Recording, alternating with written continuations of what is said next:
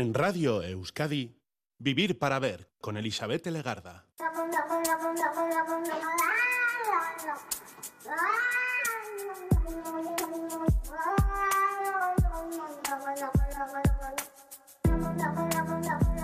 Gabón, ¿qué tal? Bienvenida, bienvenido a esta edición de Vivir para Ver en Radio Euskadi. Hoy saludamos de frente desde estos primeros minutos al día 10 de marzo. 1.300 programas, 1.300 vidas vistas y visitadas son las que llevamos. Es una reflexión en voz alta, un comentario. Podría intentar argumentar la cifra 1.300 con una posible fórmula que nos junte el número 10 del día con el número 3 del mes de marzo, pero mm, en matemáticas no me muevo bastante bien, así que lo dejamos aquí.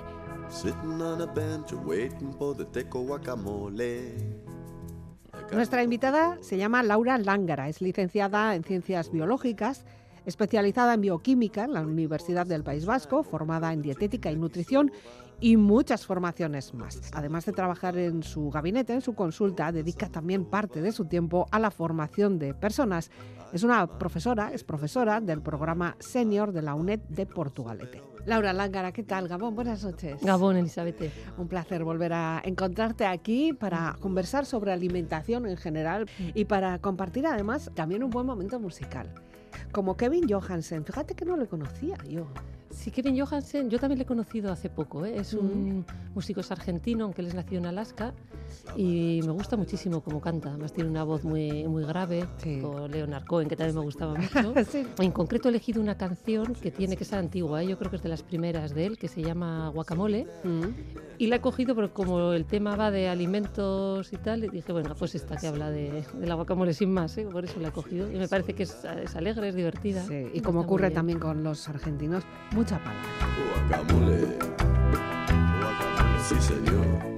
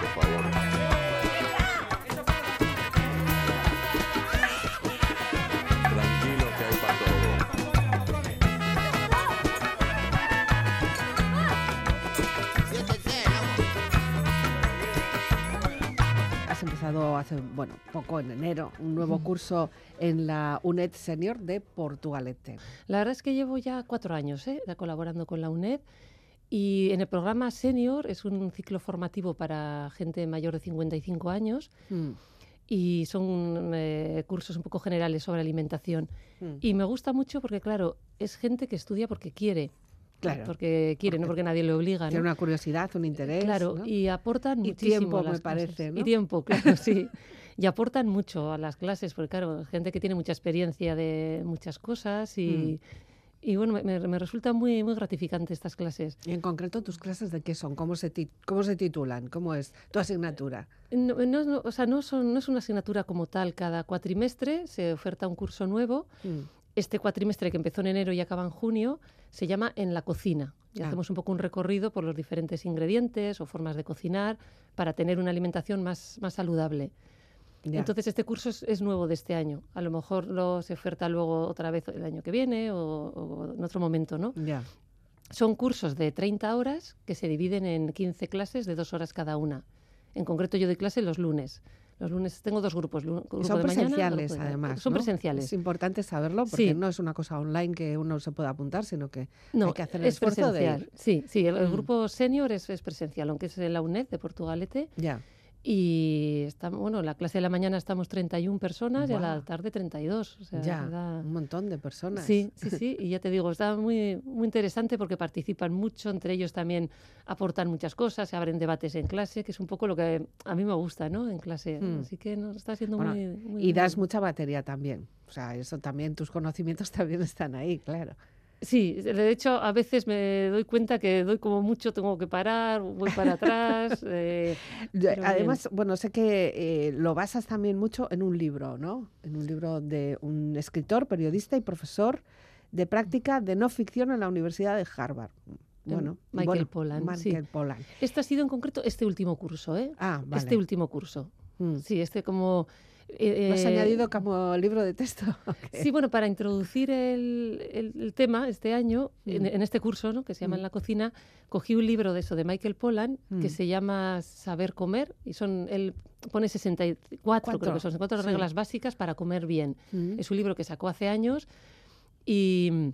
Bueno, está dirigido sobre todo al público estadounidense, ¿no? Ya. Entonces, am, en clase empezamos analizando estas normas. Claro, había muchas que para la visión que tenemos aquí nos parece un poco como de sentido común, Pero ¿no? grullo, que se dice, ¿no? total.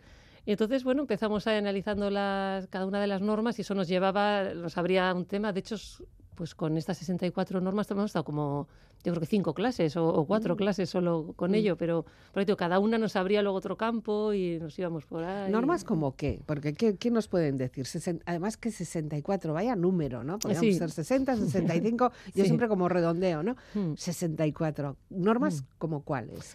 Pues mira, eh, sobre todo al principio del libro, él habla, en, o sea, en general habla mucho de no comer comida procesada y que tenga aditivos, ¿no? ¿De, qué, de qué año es este libro? ¿Te, te acuerdas?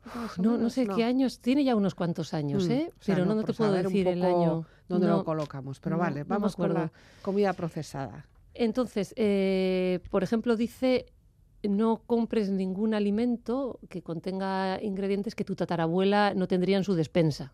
Por ejemplo, ¿no? Hablando... Eso es algo súper básico. Claro. Y, con- y además muy ilustrativo.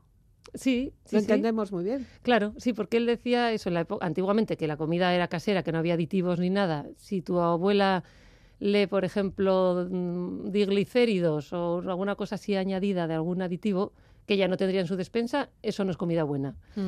Luego también, dentro de, de este- de estas normas sobre las comidas procesadas, eh, dice no compres nada que tenga un ingrediente que un niño de, de infantil no pudiera pronunciar. Por lo mismo, por estas palabrejas y... Todo este rubrico, ¿no? Estas largas, Sí, largas, estas ¿no? cosas mm, largas, ¿no? Que tienen los nombres de los aditivos. Mm. Y mm, eso, bueno, y de esas hay, hay como, como bastantes. Ya, estoy mirando, creo que es del año 2010, ¿puede ser el libro? Sí, yo te hubiera dicho que hace 10 años, pero Bueno, eso, mira, 13. pues unos 13 o por ahí, bueno, sí. Quitando los dos más- años, tres de la pandemia. vale, que eso no los 10. contamos. Esos no, porque somos, hemos pasado en vacío. Sí. Vale. Eh, y y ese, ese tipo de nombres que aparecen en, los, en las comidas procesadas, esos ya nos tienen que empezar a dar un... Es un, un buen invento eso, ¿eh? Sí, ya te digo que son, o sea, son reglas muy, muy sencillitas, Hmm. pero bueno, que dan como buenas pistas. Luego también habla de, de levántate de la mesa antes de sentirte totalmente lleno. Bueno, bueno eso es Ya. una regla como normal, ¿no? Que siempre se dice. Claro, esto también va acorde a que se come tan rápido, comemos tan rápido, que no dejamos al cuerpo que segregue las hormonas de la saciedad que a ti te avisan de ya está, hasta aquí, no Ya. comas más. Entonces hay unas cuantas normas que van en esta línea, ¿no? En come despacio, mastica, para que el cuerpo pueda seguir su proceso natural de digestión Mm. y que te mande la- eso, las hormonas de la saciedad que te avisan, ya está, deja de comer. Ya está, ya hemos, ya hemos Ya quitado está. el hambre. Porque si comemos tan tan rápido, en cinco minutos nos hemos comido primero, segundo, postre, y suele pasar que a la de un poquito de terminar de comer dices, ¡ay va! Buah, ¿Cómo estoy? No puedo Estoy- más, sí, ¿no? que no me puedo mover. Porque no le has dado el tiempo al cuerpo a que te avise. Y de esta manera, comiendo despacio, pues bueno. Entonces Ya. habla mucho eso de las hormonas del hambre, las hormonas de la saciedad. Para eso tenemos que encontrar el tiempo para comer, que muchas veces, en general, al mediodía sobre todo, comemos contrarreloj. Pero esto, mira, en, en consulta esto lo oigo mucho, ¿no? Que la Mm. gente me dice, no es que yo no tengo tiempo No para tengo comer. tiempo, no Entonces, como a todo correr correr o como cualquier cosa. Eso Mm. también, ¿no? Que no le damos esa importancia a lo que comemos. Pero fíjate, yo hay gente que le pregunto, ¿y cuánto tiempo tienes para comer? Y me dicen, pues 20 minutos. Le digo, vale, haz la prueba un día cuando estés en tu casa.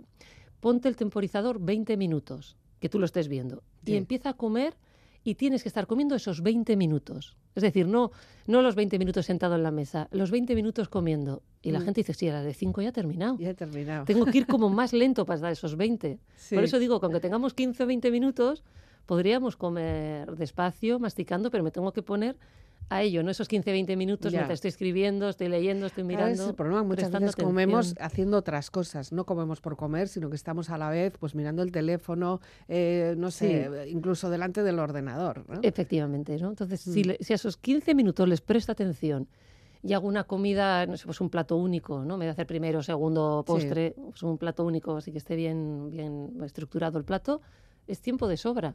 Yo Mm. te digo, la gente cuando hace la prueba dice, es verdad, o sea, tenía que, que ir más lento. Y comiendo así en esos 20 minutos, sí empezaríamos a tener, si, si, si gastamos los 20 minutos comiendo, ¿eh? si Sí, estamos toda sí. esa duración, sí tendríamos la sensación esa que decías tú de De saciedad. saciedad. Sí, normalmente se dice que las hormonas de la saciedad hacen ya su efecto a la de 15, 20 minutos de, de empezar a comer. Ya. Entonces, y sí es verdad que la gente que lo prueba, eso dice, dice, es, es verdad que, mm, que digo, ah, mira, pues ya no me apetece comer más, que cuando como rápido, luego me quedo con ganas, ay, me comería un postre, o me comería Ya, un, un dulce. un dulce, ¿no? O me comería así algo.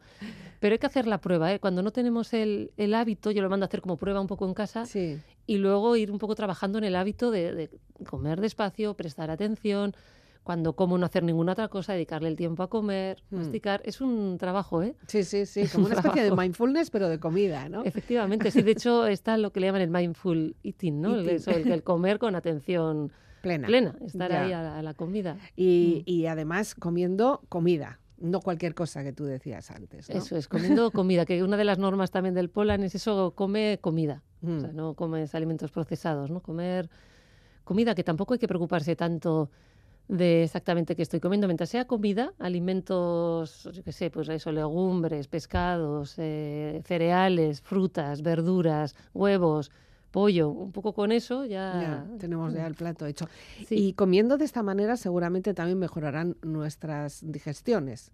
Ya Mucho. desde el hecho del estómago hasta el hecho de, bueno, pues eh, defecar, ¿no? Hasta el final del Todo, todo el proceso todo el digestivo, proceso, claro, ¿no? claro. De hecho, hay cantidad de problemas digestivos hoy en día. Las consultas las tenemos llenas de gente con problemas de Mm. estómagos, intestinos y muchos otros síntomas extradigestivos que tiene el problema de digerir mal, ¿no? Y, y, claro, lo primero que intentas cambiar, pregunta, yo pregunto a las personas, ¿cómo, eso, ¿cómo comes? ¿Comes rápido, comes lento, masticas? Mm. Y mucha gente no, come a todo correr. Y dices, claro, por mucho que yo te diga, come estos alimentos que son más fáciles de digerir, o tómate puntualmente este suplemento de enzimas digestivas, si la base no la estamos haciendo bien, si como a todo correr, si no mastico, si al estómago, claro, el estómago no tiene dientes. Entonces, claro, él, él tiene un ataque ácido, ataque enzimático. Entonces, si no le hace la, la boca su trabajo, que es masticar y darle los alimentos ya bien hechos como papilla, claro, el estómago dice, vamos, ¿qué me están mandando de ahí arriba? Yo no puedo digerir esto. Entonces, claro, a la larga empieza a darnos problemas. Mm. Entonces, se insiste mucho en cambiar este hábito. Por mucho que pongamos un parche al síntoma que estoy teniendo, ya tenga muchos gases, mucha hinchazón o acidez, tenemos que cambiar la manera en la que estamos comiendo, porque Mm. si no, no es, no es ir al origen, es poner pues, soluciones pues, puntuales, ¿no? ya. Luego nos Mm. venden eh, productos lácteos maravillosos que con eso vamos a conseguir una digestión fantástica y eso sí nos lo creemos. Efectivamente, eso es. Pero claro, porque eso es como rápido, un alimento, me lo como, ya está. Ah, Pero el otro requiere milagro. atención, ponerte a ello y tal. Pero mira, en la UNED, por ejemplo, que claro, como tenemos como un cuatrimestre entero de trabajar con estas cosas, con el tema del digestivo, pues muchos de mis, mis alumnos hacen la- las pruebas y dicen, jo, es verdad, eh, tengo mucha mejor digestión, no se me hincha tanto el estómago después de comer, o no genero tantos gases, no tengo tanto ardor. Mm. Poniendo estas normas, lo de comer despacio, masticar, antes de comer, respirar, porque muchas veces empezamos a comer y nos damos cuenta que tenemos todo el abdomen, todo el estómago totalmente contracturado. Mm. Entonces, respirar profundamente para relajar. Y con esas cositas básicas y comer Vale. cositas también calientes, ¿no? Porque hay gente que si tiene mala digestión, comer cosas crudas les resulta un poco más difícil. Mm. Y ya casi quitamos ya, no sé, un 60% del problema. Fíjate, casi nada. Y encima me parece también que aprovechamos mejor los alimentos Ujú. y además, bueno, no sé por qué, pero a mí me dicen como que, que, que- que no engordas tanto. No sé, quizá porque comes menos, te sacias antes, no lo sé. Será verdad. Claro. Bueno, un Mm. poquito de música contigo y en este caso nos propones un, un toque de música clásica, música Mm. culta, música de Grieg. Eh, bueno, siempre, ¿no? Siempre hay que dar ese toque. Entonces, Siempre mira, nos das ese toque. Mira, te- esto lo he cogido un poco, mira, en homenaje a mi madre. Mi madre ha sido profesora de piano y concertista, y entonces yo he crecido con la música de piano en mi casa, ¿no? Y yo, yo tengo dos hermanos, somos tres, y cuando éramos pequeños eh, teníamos como nuestra canción. Y yo me acuerdo que mi madre tocaba esta de, de Grieg, que es un compositor noruego, y a mí me gustaba, me parece muy alegre. Sí. Entonces, cuando mi madre sé, me pedía mi canción, era esta, ¿no? Le Días de bodas en Trothausen de, de Grieg. Y es por eso que me acordé, que dije, ah, mira, pues yo de pequeña ala. siempre elegía esta canción.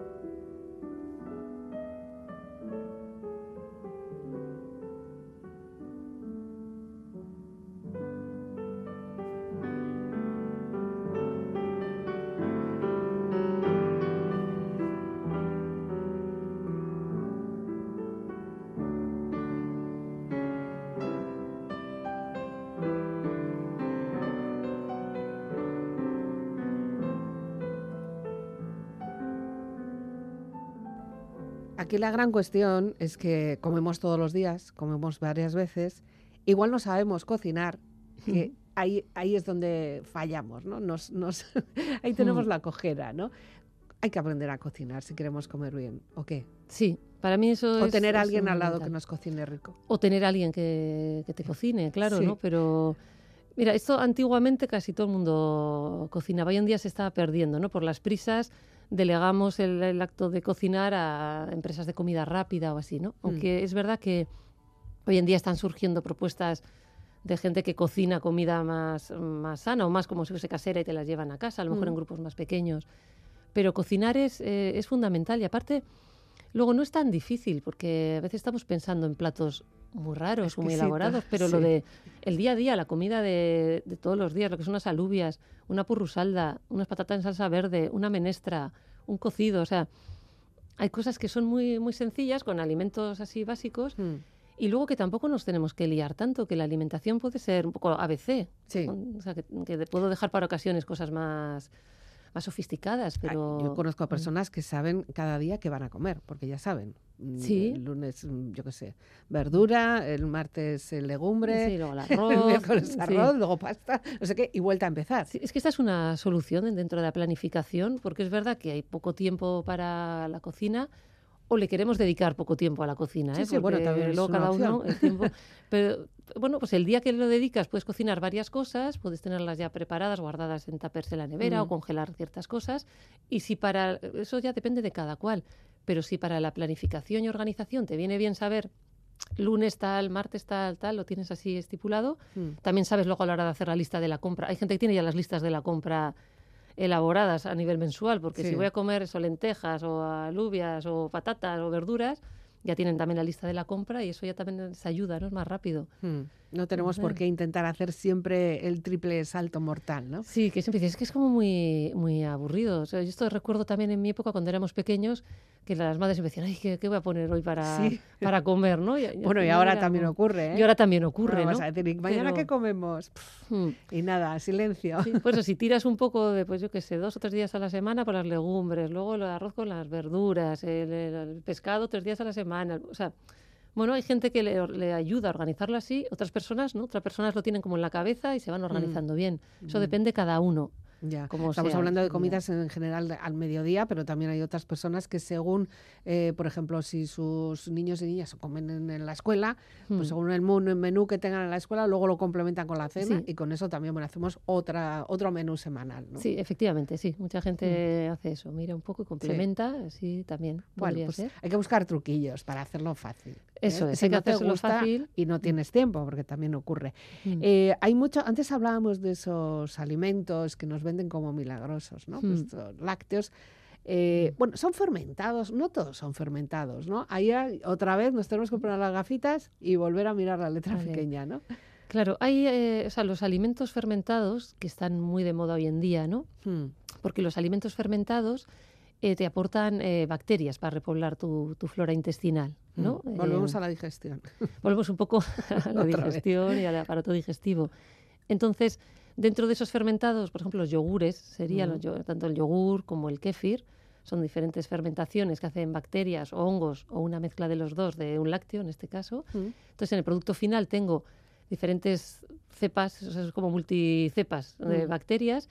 Y luego, aparte, los, los productos que producen estas bacterias elaboran una serie de sustancias que también van a favorecer que en mi intestino se eh, proliferen las bacterias buenas. Mm. Pero casi todo el mundo cuando le preguntas por fermentados te hablan esto, ¿no? De yogur y Sí. kéfir. Pero hay muchas más cosas. Por ejemplo, los encurtidos Mm. son, unos fer- son fermentados, que son las verduras encurtidas que se pueden... Pepinillos, cebolletas, sí. y a las aceitunas de toda la vida, ¿no? Sí, sí, sí. Incluso. Luego también el chucrut que se puso de moda como hace unos años, la col fermentada.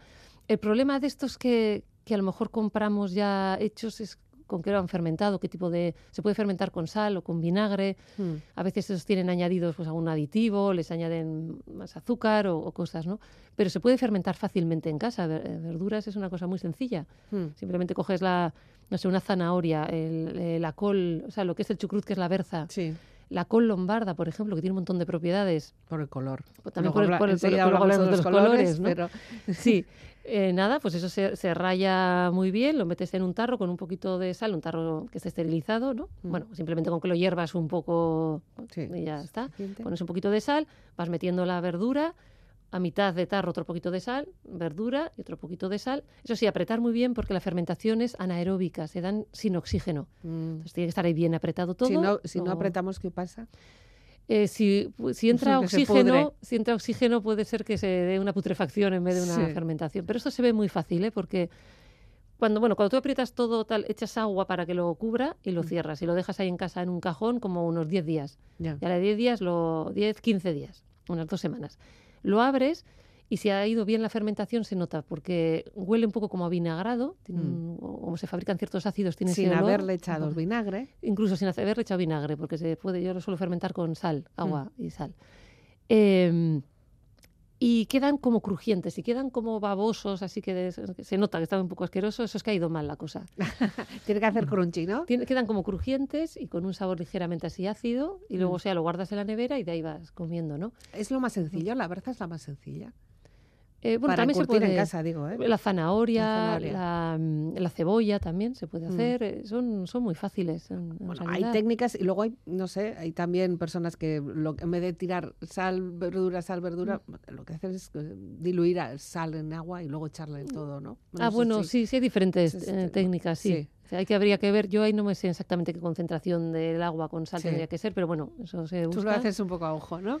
Sí, yo he hecho como media cucharadita al principio, a mitad y al final. Ya. Y el agua pasa que ya lo tengo y cogido. apretar mucho. y Apretar apretar mucho bien. para que Más de lo que pensemos. Siempre que pensamos ya está todo apretado, Más. seguro que se puede más. ¿no? Yo utilizo el- el mazo del mortero, Ah, sí. con eso voy apretando y luego eso llenas de agua hasta arriba. Y claro, yo como ya le tengo cogido el truco, llevo ya años haciéndolo. Ya. Entonces al principio supongo que seguiría la receta cuando lo Original estudié. y luego ya ojo, te lo has aprendido. ¿Cómo es la cocina de casa? Si al final todo va a ojo, A ¿no? ojo. Al final, Eh, Lo que te pida, ¿no? Lo que se suele decir, lo Sí. que te pida. Sí, eso te- ya vas viendo. Y es verdad, ¿eh? El- la experiencia te da eso, que Sí. lo vas como notando, ¿no? ¿Y el chucrut con qué podemos comer? Porque igual es más difícil. Mira, el chucrut, por ejemplo, que es muy típico en Alemania, lo utilizan para comer las salchichas o las carnes o el y codillo. esas cosas, ¿no? Y esto, pero chucrut se puede añadir, o sea, se recomendaría tomar como una cucharada, ¿eh? tampoco Ah. hace falta tomar mucho más. Sí. Cuando tomas legumbre, por ejemplo, con un poquito de chucrut que puedes Bueno, aquí añadir se a ha la comido legumbre, también siempre la legumbre con berza, ¿no? Eso es, la Sí. legumbre con berza. Y aquí, han, como digamos, encurtido que se añadía con la legumbre es la, la piparra. La piparra. ¿no? Eso Por también es un encurtido. También, sí, sí. Eh, y luego el chucrut también lo puedes añadir a una ensalada, por ejemplo, o con el arroz. O sea, Mm. lo puedes añadir con el puré, siem- un poco pero por siempre encima. en frío en principio, ¿no? Lo interesante no sería calentarlo. No, si lo porque si- calentamos, claro, a ah, lo mejor el calor puede matar alguna de esas bacterias beneficiosas. Ya. Luego también fermentados hay más. ¿eh? Se ha puesto muy de moda el kombucha. Mm. Ah, sí, Eh, es verdad. el- el ¿Eso también es un eh, fermentado? Sí, sí, sí, es una... Pero eso para hacer en casa es difícil. Bueno, mira, yo no lo he hecho nunca, pero sí conozco gente que se hace, te consigues el hongo, que además tiene un nombre muy curioso, que se llama el SCOBY, el, Ah. el hongo SCOBY. Y con eso se, fer- o sea, se fermenta, es una fermentación que no se utiliza un lácteo de base, Mm. se utiliza agua, a la que le añaden diferentes cosas, o azúcares y tal, para que lo fermente el hongo. Eh, luego también el miso, el, el miso que es fermentado de la soja. O sea, hay diferentes cosas fermentadas que se puede añadir a, a la Bueno. alimentación fácilmente. Y probando, porque eso también es de gusto, porque son sabores fuertes. Son sabores fuertes. Te tiene ¿eh? que gustar. Te tiene que gustar y por eso se recomienda tomar en pequeñas cantidades. ¿eh? También la gente que utiliza miso, que se puede añadir a sopas, la típica sopa miso japonesa Mm. de los restaurantes japoneses, o lo puedes añadir a purés, se recomienda por persona una cucharadita rasa, Ya. un poquito disolver. Eso sí, se le añade un puré, una vez que está hecho el puré, no cuando hago el puré, sino cuando me lo voy a comer, lo Sí, disuelvo un poquito en el momento. puré y en el momento, eso es. Mm. Bueno, hay alimentos además que pueden incluso tener la categoría de medicinales, ¿no? Conocemos la jalea real, ¿no? Hay ciertos alimentos que tienen un poco la categoría eso de terapéuticos, ¿no? Por las propiedades que, que tienen. Y la, bueno, la jalea real en concreto se pone muy de moda normalmente ahora en primavera, Sí. Porque es, bueno, esto es un producto que fabrican las, o las, o uy, las ovejas, iba a decir, ¿no? Las abejas. Las abejas obreras para dar de comer a la abeja reina, que es la que pone los huevos, ¿no? Mm. Entonces, por eso también se le confiere propiedades eh, como para estimular eh, la- la apetencia sexual y así, ¿no? Pero bueno, lo que más tiene sobre todo es... eh, tiene mucho ácido pantoténico, que es la vitamina B5, Mm. que es un estimulante de las glándulas suprarrenales. Entonces esto te da como, esto es tonificante, te da energía. Por eso se utiliza cuando hay cansancios, Mm. fatigas, bajadas de, de ánimo. Y en primavera hay mucha gente que sufre la astenia primaveral, que les da como el cansancio. Entonces la jalea real te da ese, como ese punch Ese ¿no? que necesitas sin ser un excitante. Ya. Se, se recomienda tomar una temporadita para que vayas notando el efecto. Luego, por otro lado, claro, tiene más, más cosas. Tiene también otra sustancia, se llama la biopterina, que es una de las sustancias que se utiliza para, para fabricar la serotonina, ¿no? que es la hormona como del bienestar, Oh, que te hace estar bien durante el día. Sí, la serotonina es la que Ah, luego la se transforma en la melatonina. Perdón. Sí, pero bueno, que sí, Sí, es verdad que- que, se- que es a partir de la serotonina Es que, se forma la melatonina. La serotonina, digamos, es la que durante el día te ayuda a estar como bien, con ujú. ánimo, y a la noche se transforma, cuando ya se va al sol, se transforma ya en melatonina, que sería la, la hormona del sueño, Ya. por explicarlo así sencillo. Bueno, Mm. y el kusu y el umeboshi, todo, todo nos tiene que venir de, de Asia. todo tiene que tener esos No. nombres. Bueno, la verdad es que te- o sea, tenemos un montón de alimentos, esos, esos superalimentos que se dice, aquí el brócoli, la berza, Mm. cualquier verdura de la, la huerta ya son como superalimentos, ¿no? Sí. Pero en concreto, a veces en, la- en las consultas utilizamos ciertos alimentos que a nosotros nos resultan más raros, como has mencionado, ¿no? El kuzu Sí. o la umeboshi, que eso nos vienen como de, de Oriente, como de Japón, eh, por ahí. eh, porque tiene muy buenas propiedades. Entonces, eh, se pueden utilizar en el día a día, pero yo a veces hay gente que se lo mando, bueno, pues para Ya. cosas puntuales, ¿no? Mm. El kuzu en concreto, que es un almidón que se extrae de una planta, que se llama la pueraria lobata, eh, tiene propiedades muy buenas para el, para el digestivo en general, para el intestino, ayuda a reparar la mucosa intestinal, Mm. es como antiinflamatorio a nivel intestinal, es un- ayuda a detoxificar el organismo. Entonces, sí se utiliza mucho en, en consulta, aunque hay gente que lo puede utilizar en el día a día. ¿eh? Por ejemplo, la gente macrobiótica o la gente naturista que no quiere utilizar harinas, Ya. para, también se utiliza como espesante de salsas. Bueno, pero tienes que Mm. deshacerlo mucho porque es como si fuera una tiza casi, ¿no? Sí, de pinta parece tiza, Una tal tiza, cual. Como una tiza. Sí. De hecho, se recomienda eh, diluir en, en frío, porque si lo pongo con algo caliente se apelmaza Se y no se pelmaza más diluye. todavía, sí. Entonces lo diluyes con un poquito de agua hasta que veas que el agua se queda turbia. Es como Ya. eso, como disolver una tiza. Sí, sí. Luego eso le añades otro poco más de agua y lo llevas al fuego. Lo interesante es en un cacito con calor, se va dando vueltas hasta que cambia el color y se vuelve transparente y espesa. Ah, A- a- De esta manera es cuando se ha formado esta especie de gel que te ayuda mucho para lubricar el sistema digestivo y calma mucho cuando hay problemas intestinales, tanto sea estreñimiento o diarrea o cuando hay cualquier sufrimiento a nivel de, de intestino, algún problema, Mm. va, va muy bien. ¿Y el humebosi? El umeboshi Es es, un- ¿eh? es, es- sí, Es feíto. es como un fruto japonés. Es como si fuera una Mm. ciruela, pero De pintas como si fuese las ciruelas pasas, esas oscuras que tenemos Sí, aquí, sí. pero esta es como rosita. mm, Este es un, un fermentado de este fruto, eso sí que es un producto fermentado, que lo fermentan con, bueno, con un poquito de sal y un- una ortiga que le ponen que se llama siso. Bueno, con eso lo dejan meses ahí fermentando. Sale un líquido, que el líquido es el vinagre de umeboshi, ujú, y luego queda el propio fruto, Fruto. fermentado. mm, Tiene pinta eso, como la ciruela pasa. mm. Tiene un olor como, bueno, no huele mal, pero luego de sabor tiene un sabor muy ácido, muy salado. sí, un poco. punto ahí. También se toma poquito, pero también es muy buena para desinfectar los intestinos, para también es muy detoxificante, Mm. es muy alta en ácido cítrico. ¿Y cómo se come Mm. esto? ¿Cómo, ¿Dónde lo pones? Mira, cu- cuando se utiliza así un poco como terapéutico, se suele recomendar, eh, por ejemplo, la gente que sufre de dolor de estómago, malas digestiones, disolver antes de comer, nada, el tamaño de un garbanzo, ¿eh? muy poquito. Ah, Disolverlo en la boca te hace salivar mucho, Sí. eso te lo tragas. También aparte la saliva, como es antiácida, te ayuda también con el Sí. estómago. Y hay gente que le ayuda a tener mejores digestiones. ya.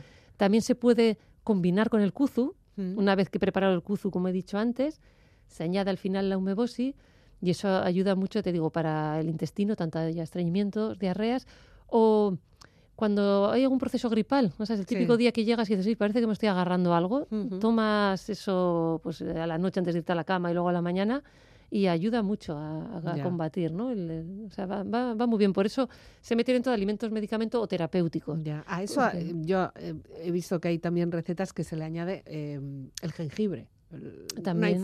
una infusión de jengibre. Sí, ¿eh? sí, el jengibre es Mm. muy bueno para el estómago, por ejemplo, Mm. ayuda mucho a- para las digestiones. Se utiliza mucho también cuando hay náuseas, tanto sean náuseas por embarazo o náuseas porque tengo el estómago mal o por em, cuando viajo para mareos, Sí. eh, la gente que, que se marea en el coche, ¿no? Mm. Eh, el jengibre también es muy antiinflamatorio, tiene una función antiinflamatoria. Puede estar un poco contraindicado para la gente que tiene tensión alta. O sea, hay gente que tiene tensión alta que el jengibre puede ser que, Mm. que- que no les vaya bien en este caso. Pero bueno, aparte que tiene un sabor como rico, se puede utilizar en infusión o añadido también un poquito a las comidas. Ujú. Bueno, venga, vamos con música, que nos empezamos a hablar y, y- Sí. y tenemos aquí a la voz que nos espera con una canción de toda la vida, Mm. pero ahora me has hecho, como siempre, me has puesto aquí Reto. un humebosi de Chrissy Hyde, ¿no? Sí. Sí, mira, esta canción que se llama eh, Luck Be a Lady, Mm. que es de Frank Sinatra. Eh, a mí Frank Sinatra, bueno, le llamaban la voz, a mí me encantaba, o sea, me Mm. encanta la, la voz que tenía Frank Sinatra. Y como voz femenina me ha gustado mucho siempre Chrissy Hine, Sí. la cantante de los Pretenders. Pretenders.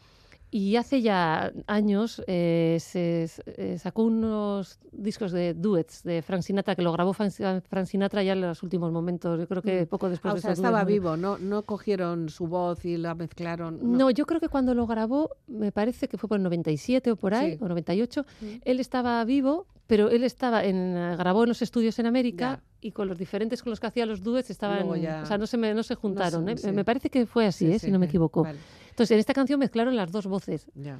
Frank Sinatra y Chrissy Hine. Y entonces yo dije, vamos, aquí me han mezclado a los dos, aparte que la canción me gusta, porque Ya, bueno, es como jazzera y me todo. gusta el jazz. Por eso también la, la he elegido esta canción. Vivir para ver.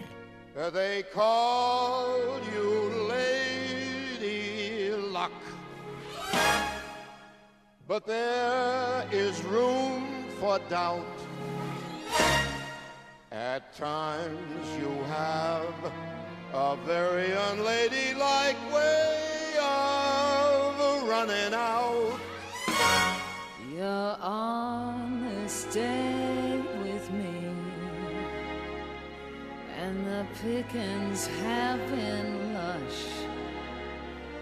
And yet, before the evening is over, you might give me the brush. You might forget your manners. You might refuse to stay.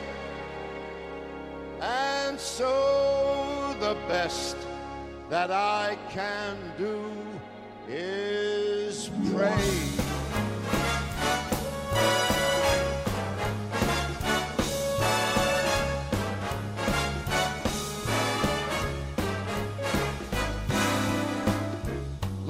A lady tonight. Luck be a lady tonight. Luck if you've ever been a lady to begin with. Please be a lady tonight.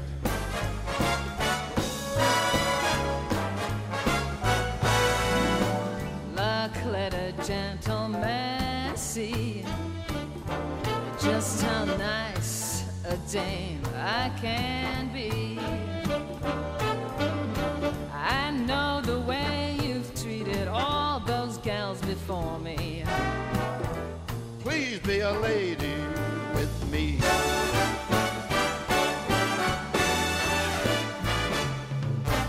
A lady doesn't leave her escort.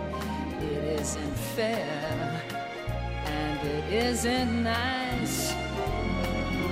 A lady doesn't wander all over the room and then blow on some other guy's dice.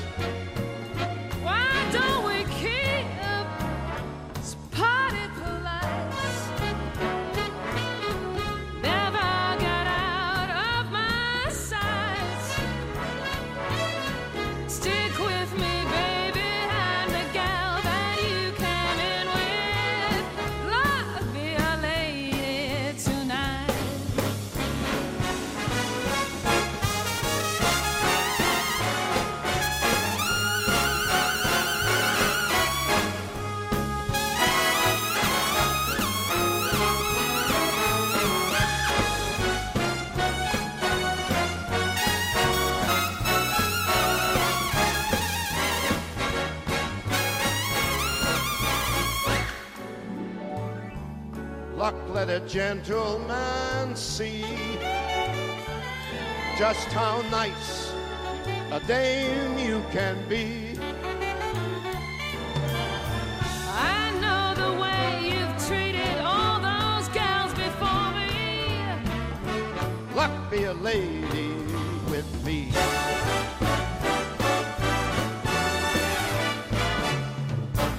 A lady never flirts with strangers. She'd have a heart. She'd be nice. A lady doesn't wander all over the room and then blow on some other guy's dice. So why don't we keep this party polite? Uh huh. Never get out of my sight. Baby. I'm the guy that you came in with. Luck be a lady.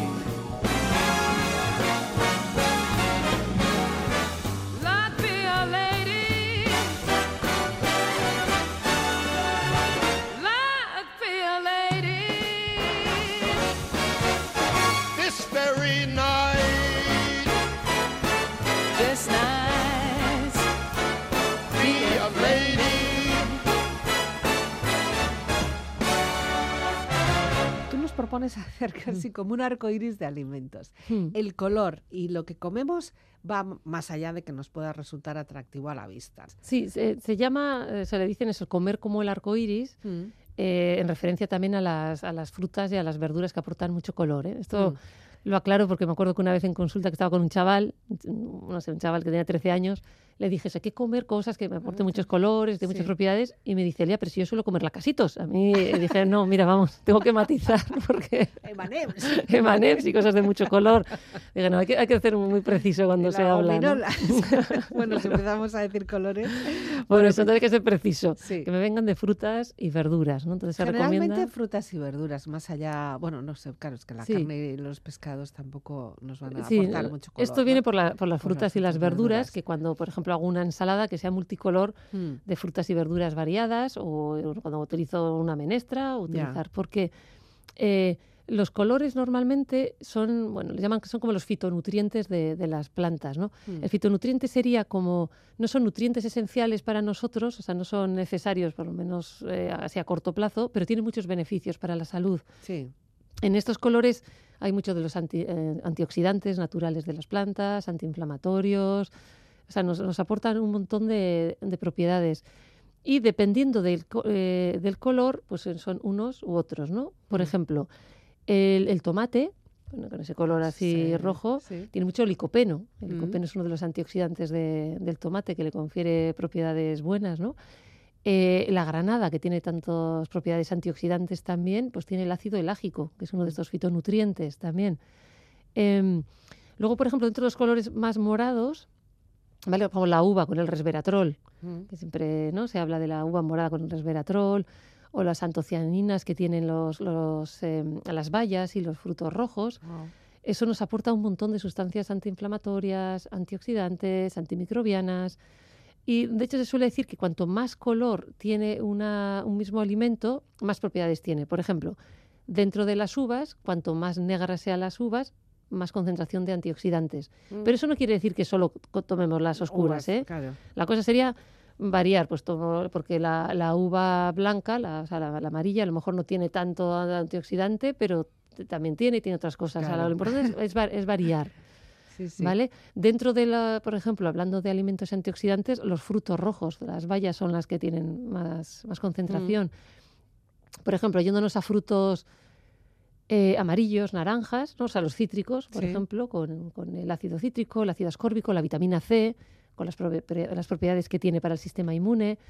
Luego también estos, en concreto los cítricos, contienen esperidina, que es una sustancia que ayuda mucho para eh, los capilares sanguíneos, para el flujo de la sangre. Mm. Eh, las cosas más blancas, las, las cebollas, los ajos, o sea, la familia de los allium, ¿no? Lo- los Ujú. puerros, todos estos contienen también alicina, quercitina, que son otro tipo de... Claro, es que el blanco también es un antioxidante. color, tampoco tenemos que ir a los intensos, ¿no? El blanco Sí. también. También, o también la, la coliflor, tienen eso, Sí. bueno, el brócoli, bueno, toda la familia de coliflor, brócoli, todas las crucíferas, Sí. contienen una sustancia que se llama el sulforafano, que es, eh, bueno, tiene muchas propiedades, pero entre ellas ayuda mucho a detoxificar, a que el hígado haga bien sus labores de detoxificación.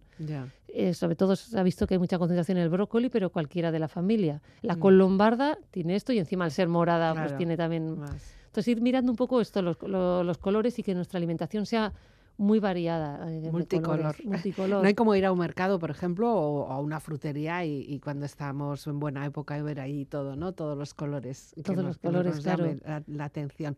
Mm. Eh, la cocina, evidentemente, es una fuente de salud. Eh, tenemos ahí como si fuera una farmacia. Deberíamos ir a esos mercados como si fuera una farmacia. casi. Lo que pasa es que, claro, nos falta igual todas estas palabras que tú nos estás diciendo que no las conocemos, pero tampoco Mm. Tam- tenemos tampoco hace que falta. serlo, ¿no? No, Tampoco, Sí, ¿no? tampoco hace falta saber la- la- las palabras, saber que tienen eh, cosas buenas. O sea, de, de hecho, hay tantas cosas y tantas palabras que a mí hasta a veces se me va, me toque ver a ver qué era lo que tenían, porque es tanto. Pero no sé, antiguamente toda la vida se ha comido y no se sabía la- las palabras. Las Lo que bueno, propiedades. la ciencia nos va demostrando y va sacando propiedades Sí. y eso está bien. Pero tampoco hace falta saberlas. Lo que sí hay que saber que hay que comer comida variada y sobre todo, o sea, la alimentación, bueno, el elegir si quiero comer eh, animales o plantas o quiero ser vegetariano, no, eso es una elección muy personal de cada uno. Ujú. Pero sí es cierto que la dieta para ser, eh, digamos, más saludable, tiene que ser más alta en frutas y verduras y menos en, en Mm. carnes, ¿no? Y en cereales también, ¿no? O- En cereales, Se considera como si fuera... Sí, las- digamos que las frutas y las, sobre todo las verduras Sí. es como el top. Luego, pues Sí. los, los cereales, las legumbres, que luego hay también que saber maneras de cocinarlas bien, para aprovecharlas bien, pero, Mm. pero más bien en alimentos eh, vegetales, digamos, que ahí también estaría eso, las Sí. legumbres, los cereales. Y luego ya, si co- como alimentos animales, también, pero en menor cantidad, en menor proporción. Mm. Y siempre se recomienda cuando tomo alimentos animales, como tienen carencia, por ejemplo, de fibra, de vitaminas, de minerales, tienen algunos compuestos que nos pueden generar más desechos más tóxicos, siempre acompañarlos de frutas, eh, o sea, de perdón, de verdura, verduras. siempre de verdura. de ensalada, una, una lechuga. Una buena ensalada con colores variados, Sí. porque me va a por- aportar estos fitonutrientes, esta fibra, vitaminas, minerales. Esto de que está carente lo animal, me lo aporta lo vegetal, aportas. entonces eh, la- hay como una mejor compensación, ¿no? Ya. Que siempre una buena ensalada variada, una menestra, no poner, por ejemplo, si tomo carne o pescado, no poner de primero pasta, Mm. elegir O la, la patatas. verdura.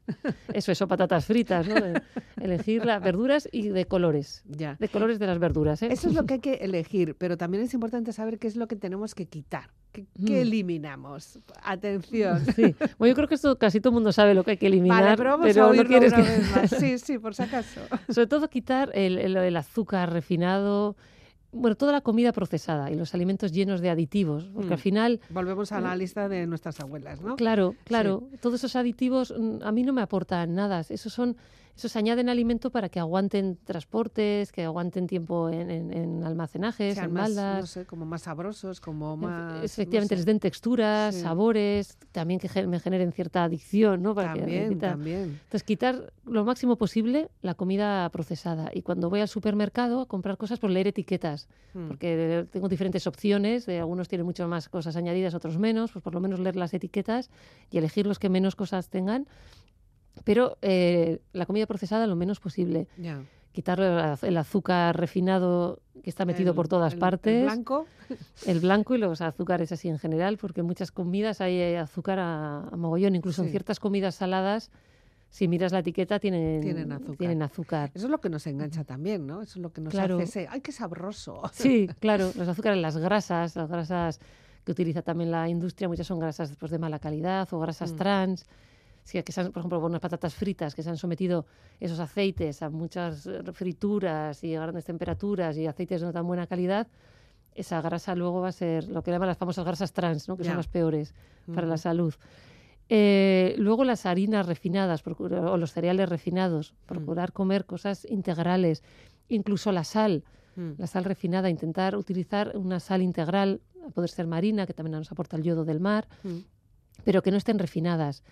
Los aceites también, los aceites que sean de buena calidad, porque un aceite refinado o que ha sido sometido a calor también pierde parte de esas Pierde. propiedades que tiene, ¿no? A poder ser en crudo, ya se dice que normalmente el aceite, como mejor aprovechamos, ¿no? Claro, porque si compro un aceite buenísimo Virgen y, Extra Super Plus. y lo, y lo caliento, pues también Adiós. pierdo. Bueno, pero, pero mira, por otro lado, se recomienda eh, reducir los fritos, o sea, dejar los Mm. fritos para de vez en cuando. En mi día a día de cocina utilizar otro tipo de métodos, ¿no? Pero si frío, Mm. o sea, si voy a freír en casa, utilizar para freír un aceite eh, de oliva virgen extra, un y buen limpio, aceite. que no sea refrito. Que Eso no, es. No, no aprovechemos. Y que sea de buena calidad, porque esos aceites que tienen tantas propiedades antioxidantes que yo me voy a, a llevar también si me lo tomo, también va a hacer que resistan mejor la fritura, que resistan mejor lo- el calor, ¿no? Mm, Y que sea más sabroso. Y que sí, que También. también. Pero mucha gente dice, no, yo utilizo el refinado, tal. También entiendo que ahora es un problema también de precio, De que eso es carísimo, ¿no? sí. Lo de los aceites, eso también es verdad. Bueno, pues ponemos un poquito menos. Entonces, o por lo menos que, os o, Que no lo o- o bañemos. quitar la- las frituras.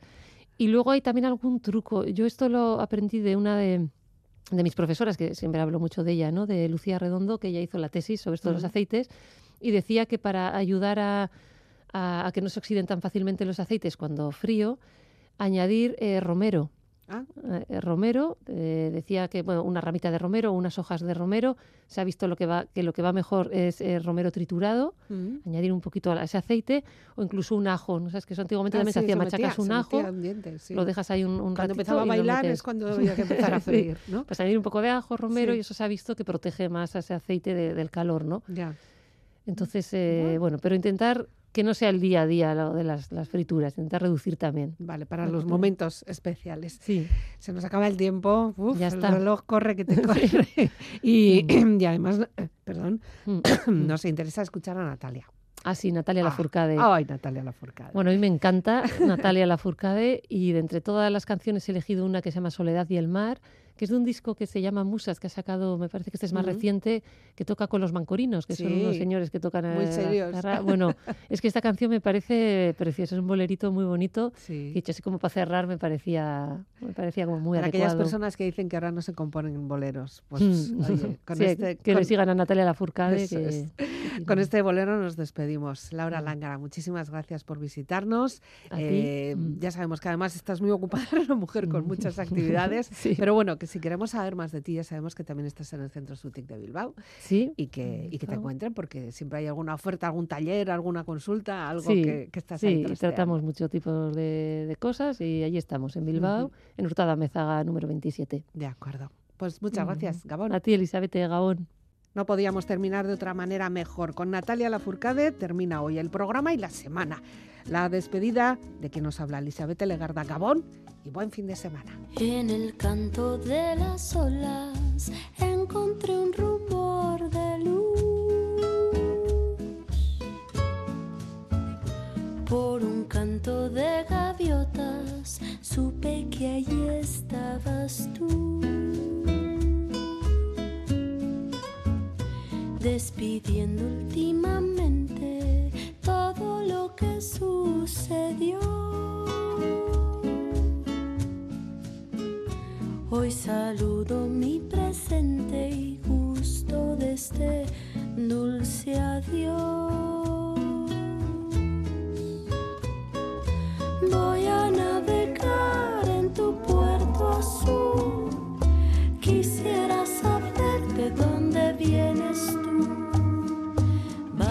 Vamos a dejar que el tiempo pare, ver nuestros recuerdos en los mares y esta soledad tan profunda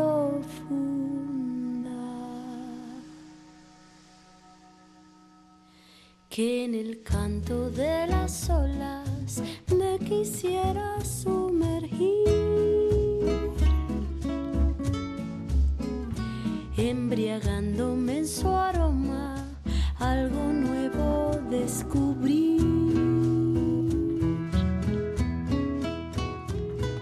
Voy a navegar en tu puerto azul, quisiera saber de dónde vienes tú. Vamos a dejar que el tiempo pare, ver nuestros recuerdos en